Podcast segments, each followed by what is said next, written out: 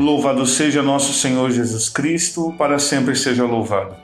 Eu sou o Padre Maicon e esta é uma breve homilia para a Vigília Pascal. Assim como o arco se tensiona para lançar adiante a flecha, após a celebração de ontem, o mundo se recolheu num silencioso vazio, cheio de dor e de esperança, para deixar sair hoje o brado mais feliz da história. Ressuscitou. Aleluia!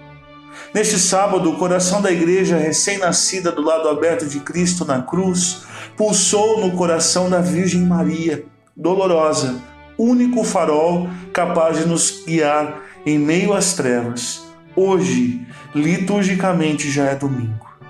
Esta Santa Missa nos traz uma riqueza sem limites na liturgia da palavra. Eu cito algumas. Se por um lado Gênesis narra a criação do mundo, a Páscoa proclama a nova criação em Cristo.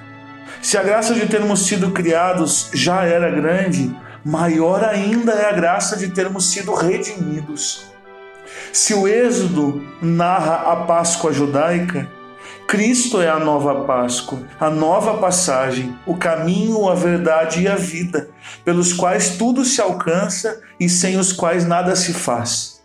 Se o profeta fala do coração de pedra, Cristo, pela redenção, nos dá um novo coração de carne, que pulsa para o paraíso porque recebeu vida do ressuscitado, como São Dimas na cruz. Se São Paulo nos avisa que fomos sepultados com Cristo, nós cremos também que é nele que hoje ressuscitamos para uma vida nova. Queridos, se a Quaresma nos mostrou que somos pó e ao pó voltaremos, a Páscoa, como que junta o nosso pó e nos faz filhos de Deus muito amados.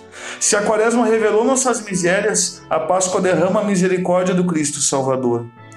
Se a Quaresma nos fez morrer para nós mesmos pela penitência, pela caridade e pela oração, a vitória pascal nos mostra que é Deus quem nos devolve a vida verdadeira.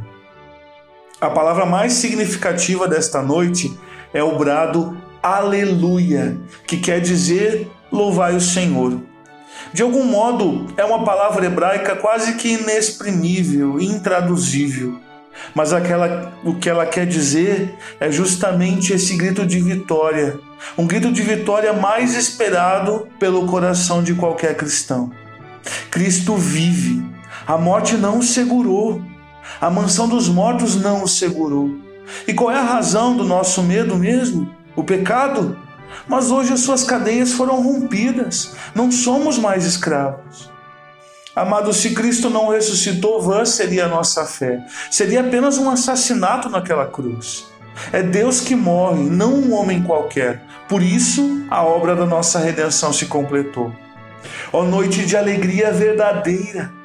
Entretanto, poderíamos nos perguntar: se fomos salvos, como posso eu ainda pecar? Pois São Paulo nos responde que nós fomos salvos na esperança. Em outras palavras, mesmo que a vacina possa ter sido criada, o que já é um motivo de muita alegria, é preciso tomá-la para que a obra se complete. Viva hoje por Cristo, escolha Cristo e celebre a sua vitória. Brinde, agradeça ao Senhor a tua salvação. Se por um lado o pecado nos afasta do Senhor, por outro lado foi justamente porque somos pecadores que Cristo veio ao nosso encontro. Ó oh, feliz culpa, nos diz Santo Agostinho, que nos fez merecer tão grande Salvador. E não podemos, claro, nos esquecer da nossa mãe, a Rainha do Céu, Maria, Virgem Santíssima. Ela que teve o coração mais feliz por ver a ressurreição de Cristo também nos ajudará a viver as alegrias pascais. Rainha do céu, alegrai-vos, pois o Senhor que mereceste trazer em vosso seio ressuscitou, mãe, como disse. Louvado seja nosso Senhor Jesus Cristo, para sempre seja louvado. Deus abençoe você.